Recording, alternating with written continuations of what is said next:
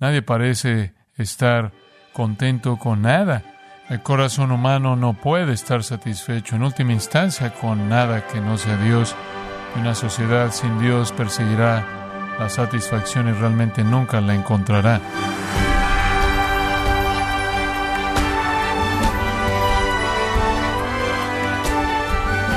Estimado oyente, le agradecemos que nos acompañe en gracia a vosotros con el pastor John MacArthur. Si usted se sienta frente al televisor por un momento, se da cuenta que vivimos en una sociedad infeliz que busca regularmente suplir sus necesidades con el dinero, relaciones y cosas materiales. Pero ¿qué nos dice las escrituras acerca del contentamiento? ¿Se puede encontrar contentamiento duradero hoy en día? El día de hoy el pastor John MacArthur, en la voz del pastor Luis Contreras, nos enseñará acerca del gozo duradero que encontramos solo cuando vengamos a Cristo, en el sermón titulado Derrotando el descontentamiento, aquí en gracia a vosotros.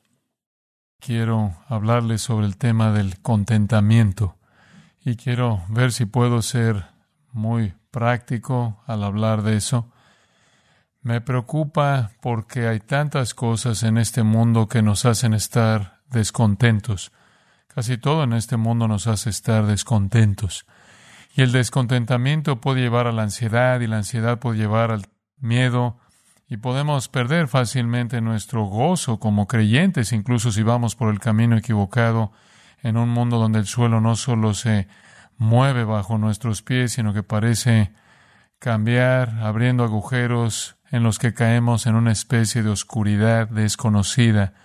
Hay muchas cosas que nos asustan en este mundo, hay muchas cosas que están abiertas en el sentido de que no sabemos a dónde van, pero sabemos que van en una dirección que nos preocupa y no va a ser como siempre ha sido para nosotros. Y este es un momento en el que debemos estar contentos incluso en estos tiempos tan difíciles. De hecho, me parece que si hay algo que manifiesta este mundo es que está descontento. Nadie parece estar contento con nada. El corazón humano no puede estar satisfecho en última instancia con nada que no sea Dios. Y una sociedad sin Dios perseguirá la satisfacción y realmente nunca la encontrará. Así que queremos ver el tema del contentamiento. Y es algo de lo que la Biblia dice mucho. A veces la palabra contentamiento aparece en algunas traducciones en la Biblia. A veces en su lugar está la palabra satisfacción u otra. Pero déjeme darle algunas citas de los salmos. En el Salmo 36 el salmista escribió, cuán preciosa, oh Dios, es tu misericordia. Por eso los hijos de los hombres se amparan bajo la sombra de tus alas. Serán completamente saciados o contentos. En el Salmo 63, porque mejor es tu misericordia que la vida, mis labios te alabarán, te alabarán, así te bendeciré en mi vida, en tu nombre alzaré mis manos, será saciada mi alma. Salmo 65, seremos saciados del bien de tu casa, oh Dios, de nuestra salvación. El Salmo 107, porque refiriéndose a Dios, sacia al alma menesterosa y llena de bien al alma hambrienta. Todo esto nos dice que debemos estar satisfechos con Dios, que Dios tiene la intención de traernos satisfacción o contentamiento. Las conocidas palabras del Salmo 23 comienzan de esta manera. Jehová o Yahweh es mi pastor, nada me faltará. Un corazón satisfecho debe ser la experiencia de todo creyente, porque Dios promete satisfacernos con todo lo que necesitemos. El contentamiento es una virtud espiritual. El contentamiento es una respuesta recta a la palabra de Dios y por lo tanto a las promesas de Dios. El contentamiento es una actitud recta. La persona satisfecha y contenta está diciendo, yo estoy satisfecho con lo que Dios ha traído, ha producido en mi vida. Ese es el meollo. ¿Está satisfecho usted como creyente y está contento cuando usted puede decir estoy contento con lo que Dios ha hecho en mi vida. No quiero nada diferente, no quiero nada más de lo que Él quiere darme. Me gustaría que todos fuéramos así, pero tristemente los cristianos están llenos de descontentamiento, están enredados en la mentalidad de consumo de la cultura en la que vivimos, en donde toda la publicidad se basa en el hecho de que ellos van a hacer que uno esté descontento con lo que tiene. Está trazado y planeado. Es una forma de seducción para que usted vaya tras algo que usted no tiene. El mundo está literalmente enfermo de descontentamiento. En el capítulo 4 de Filipenses encontramos a Pablo diciendo que está contento y alrededor de esa declaración encontramos las razones. Así que busquen su Biblia Filipenses 4 y permítame leer los 13 versículos iniciales y le daremos un vistazo a este capítulo, no exhaustivo, sino más bien selectivo, conforme consideramos esta virtud del contentamiento. Filipenses 4.1. Así que, hermanos míos amados y deseados, gozo y corona mía, estad firmes en el Señor, amados. Ruego a Evodia y a Sintique que sean de un mismo sentir en el Señor. Asimismo te ruego también a ti, compañero fiel, que ayudes a estas que combatieron juntamente conmigo en el Evangelio, con Clemente también y los demás colaboradores míos, cuyos nombres están en el libro de la vida. Regocijaos en el Señor siempre. Otra vez digo, regocijaos. Vuestra gentileza sea conocida de todos los hombres. El Señor está cerca. Por nada estéis afanosos, sino sean conocidas vuestras peticiones delante de Dios en toda oración y ruego, con acción de gracias. Y la paz de Dios, que sobrepasa todo entendimiento, guardará vuestros corazones y vuestros pensamientos en Cristo Jesús. Por lo demás, hermanos, todo lo que es verdadero, todo lo honesto, todo lo justo, todo lo puro, todo lo amable, todo lo que es de buen nombre, si hay virtud alguna, si hay algo digno de alabanza, en esto pensad. Lo que aprendisteis y recibisteis y oísteis y visteis en mí, esto haced, y el Dios de paz estará con vosotros. En gran manera me gocé en el Señor de que ya al fin habéis revivido vuestro cuidado de mí, de lo cual también estabais solícitos, pero os faltaba la oportunidad. No lo digo porque tenga escasez, pues he aprendido a contentarme cualquiera que sea mi situación. Sé vivir humildemente y sé tener abundancia. En todo y por todo estoy enseñado, así para estar saciado como para tener hambre, así para tener abundancia como para padecer necesidad. Todo lo puedo en Cristo que me fortalece. Pablo nos está diciendo que él está contento y que sus circunstancias son desastrosas desde el punto de vista humano. Él está en prisión mientras escribe, está encadenado y esencialmente se dirige en última instancia a la ejecución al final de su vida. Todas las cosas que quería hacer, viajar, predicar, enseñar y designar líderes, ahora estaban detenidas. Había personas que decían que estaba en la cárcel porque de alguna manera había pecado y de alguna manera violó la intención de Dios para su ministerio y esto fue un castigo para él.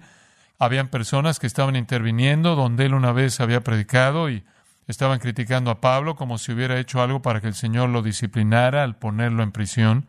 No solo estaba siendo perseguido por el mundo, sino que estaba siendo perseguido y acusado injustamente por otros predicadores que estaban celosos de él, habría tenido un cuidado mínimo, habría estado en una prisión apestosa y repugnante, sin nada más que la comida más escasa y sin cambio de ropa, sin servicios sanitarios, pero él dice en el versículo 11, he aprendido a contentarme, cualquiera que sea mi situación. Entonces, si usted va a aprender lo que es el contentamiento y va a demostrarlo, este es el lugar para hacerlo. También se enfrenta al conflicto inevitable que viene cuando usted está predicando el Evangelio a una generación torcida y perversa. Él sabe que si él es liberado, no va a ser por mucho tiempo y seguro que él va a regresar y finalmente va a ser martirizado. Pero lo que él está diciendo en el versículo 11 es, estoy satisfecho, tengo suficiente.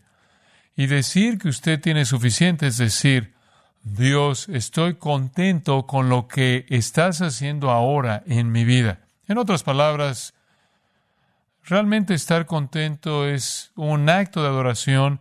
Usted se inclina ante el Señor y dice gracias por esta situación actual, porque viene de tu mano.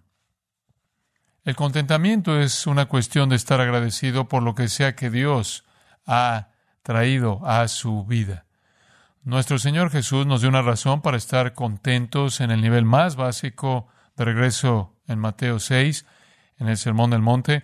Él dice en el versículo 25, Mateo 6, Por tanto os digo, no os afanéis por vuestra vida, que habéis de comer o que habéis de beber, ni por vuestro cuerpo, que habéis de vestir.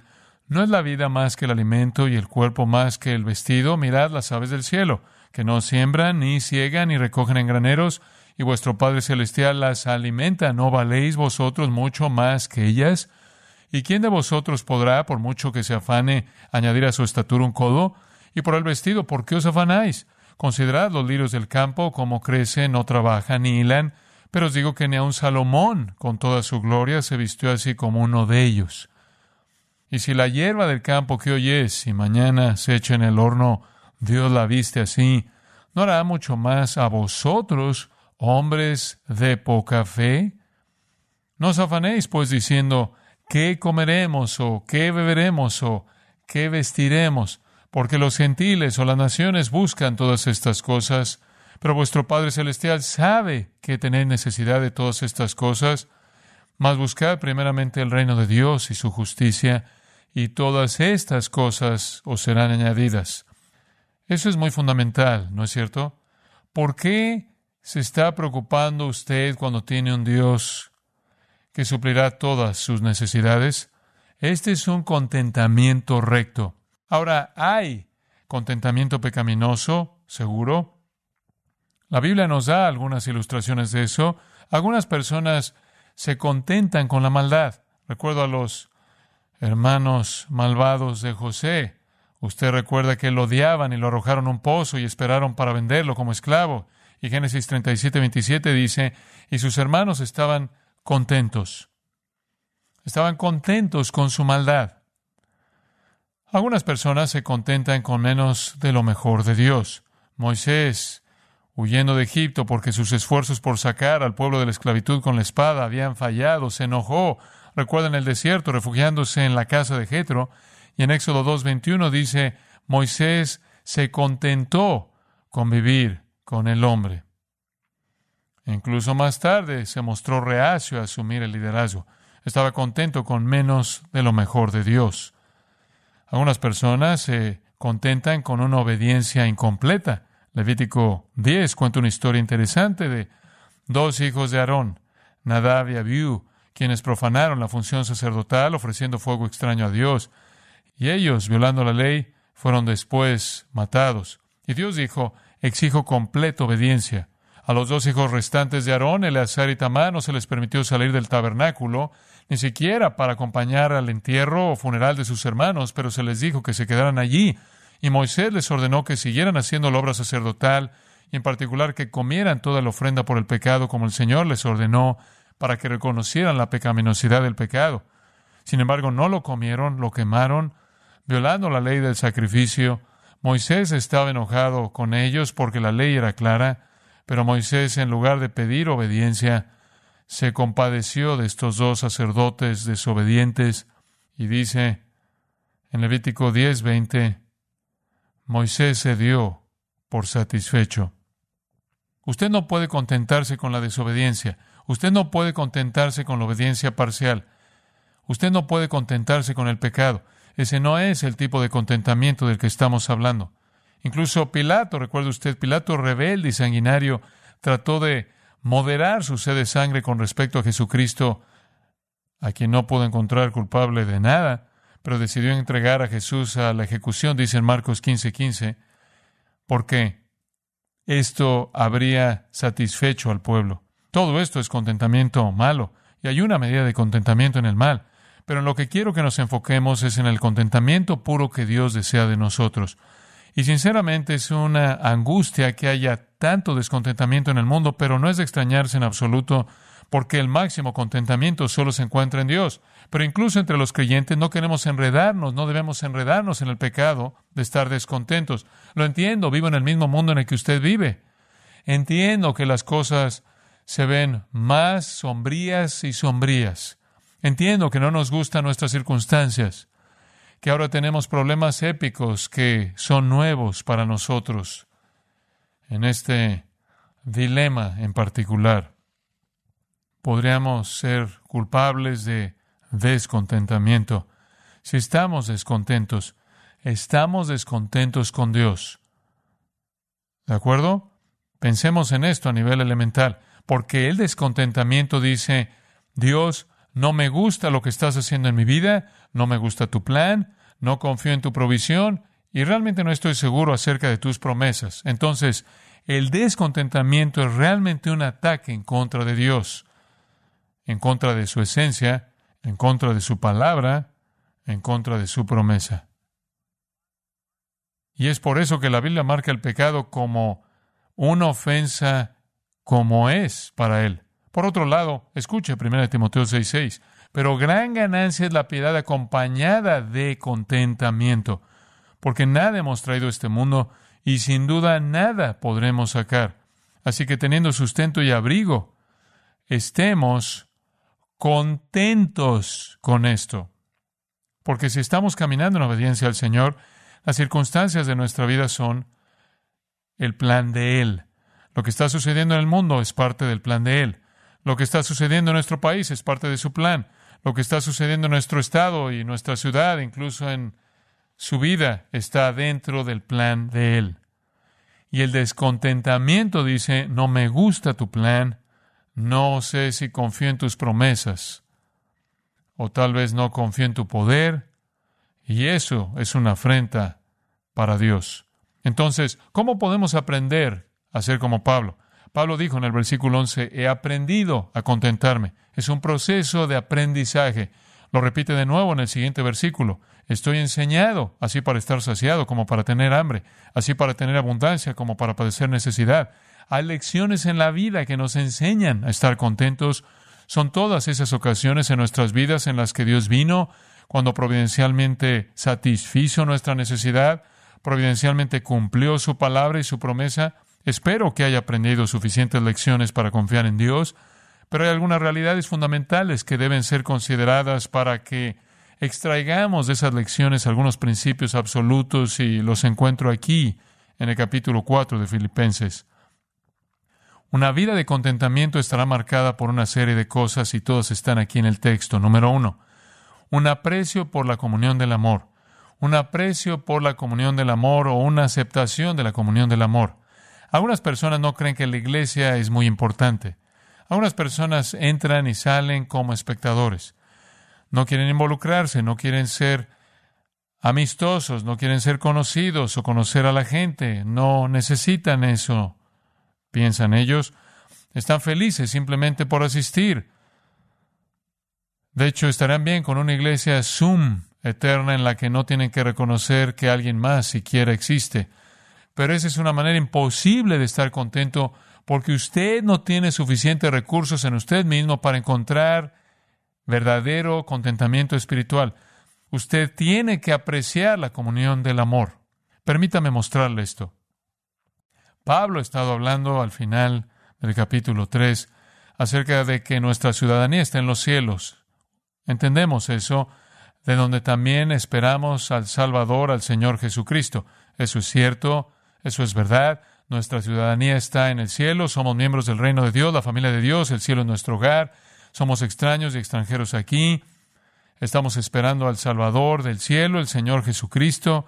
Estamos esperando a que Él venga y transforme el cuerpo de nuestro estado humilde en conformidad con el cuerpo de su gloria por el ejercicio del poder que él tiene incluso para sujetar todas las cosas a sí mismo. Así que estamos esperando la perfección.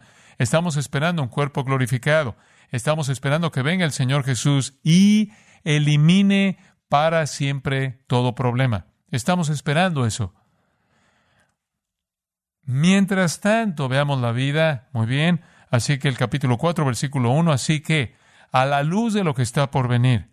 Y hasta que el Señor nos lleve, hermanos míos amados y deseados, gozo y corona mía. Y podemos decir al final del versículo, amados de nuevo. ¿Qué está diciendo Pablo aquí? Él está aceptando la realidad de la comunión del amor. Él no puede vivir su vida aislado.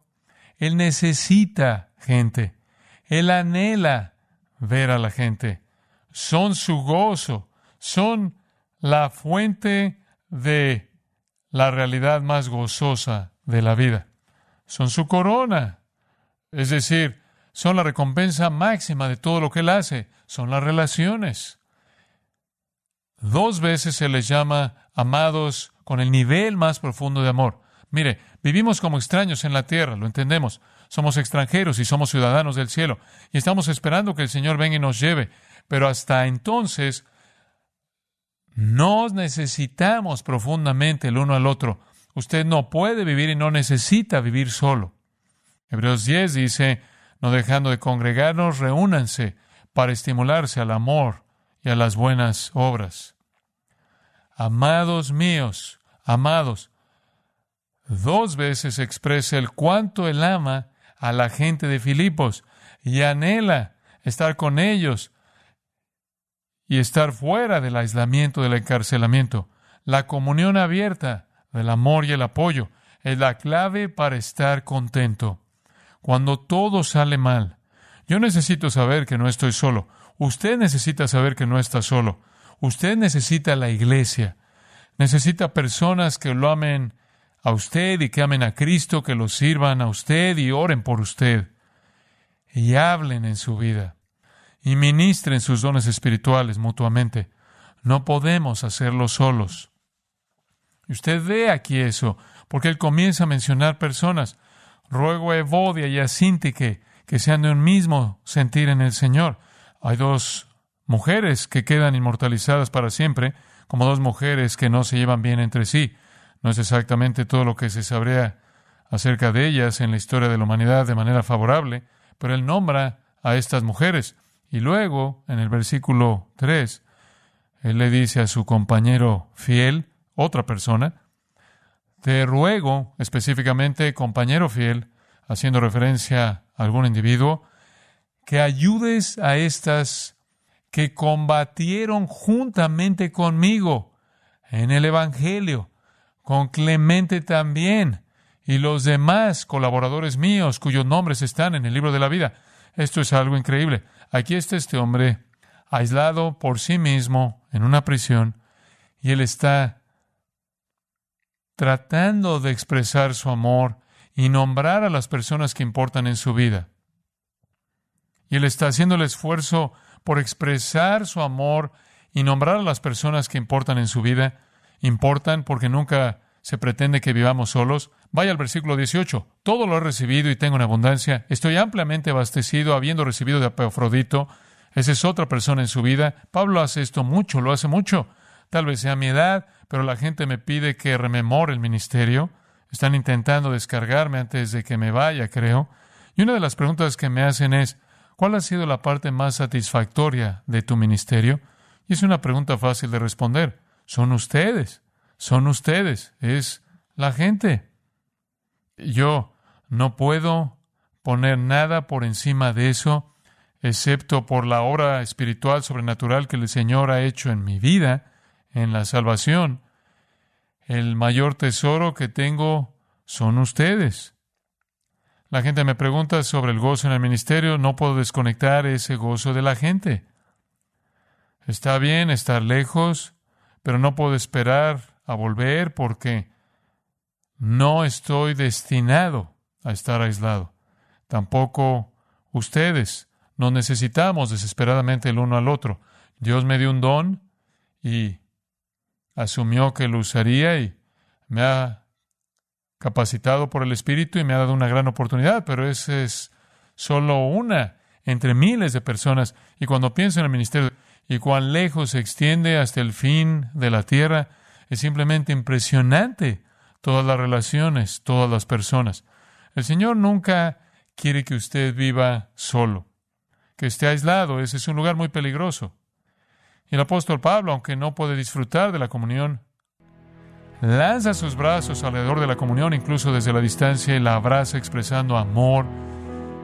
Y al hacerle saber a la gente que quiere que la gente a la que ama que se lleve mejor entre ellas. Eso es pastoral, ¿no es cierto? Por eso dijo en 2 Corintios 11 todas las cosas que él había sufrido, pero lo peor es el cuidado de las iglesias, porque estas son las personas que usted ama. Y la vida puede ser dura para él. Allá atrás, en el capítulo 1, versículo 12, mis circunstancias no son buenas. ¿Por qué? Versículo 13, estoy en prisión, pero está bien porque, versículo 14, debido a mi encarcelamiento, los hermanos tienen mucho más valor para hablar la palabra de Dios sin temor.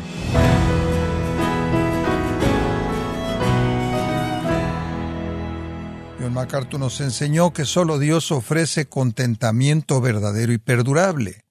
En su sermón titulado Derrotando el descontentamiento, aquí en gracia a vosotros. Y queremos recordarle, estimado oyente, el libro El único camino a la felicidad, en donde John MacArthur muestra por medio de un estudio de las bienaventuranzas cómo transformar su actitud hacia la felicidad e incluso redefinirla. Adquiéralo en la página de gracia.org o en su librería cristiana más cercana. Recordándole también que puede escuchar este sermón, leerlo y bajar la transcripción así como todos aquellos que he escuchado en días, semanas o meses anteriores, animándole a leer artículos relevantes en nuestra sección de blogs, ambos en gracia.org. Si tiene alguna pregunta o desea conocer más de nuestro ministerio, como son todos los libros del pastor John MacArthur en español, o los sermones en CD, que también usted puede adquirir, Escríbanos y por favor mencione la estación de radio por medio de la cual usted nos escucha en gracia a vosotros. Es importante conocer no solo el país y ciudad de donde usted nos escucha, sino también la radio. Para quienes contactan nuestro ministerio por primera vez, pueden solicitar una copia del mensaje de promoción sin costo alguno, un mensaje por oyente únicamente. Si usted vive en los Estados Unidos o Puerto Rico, escríbanos a Gracia Vosotros, P.O. Box 4000, Panorama City, California 91412. O puede escribirnos a través del siguiente correo electrónico radio arroba Esto ha sido todo por hoy y queremos agradecerle su sintonía de lunes a viernes en nombre de John MacArthur y del personal de este organismo, invitándole para que nos acompañe en la próxima edición y así juntos continuar desatando la verdad de Dios un versículo a la vez en gracia a vosotros.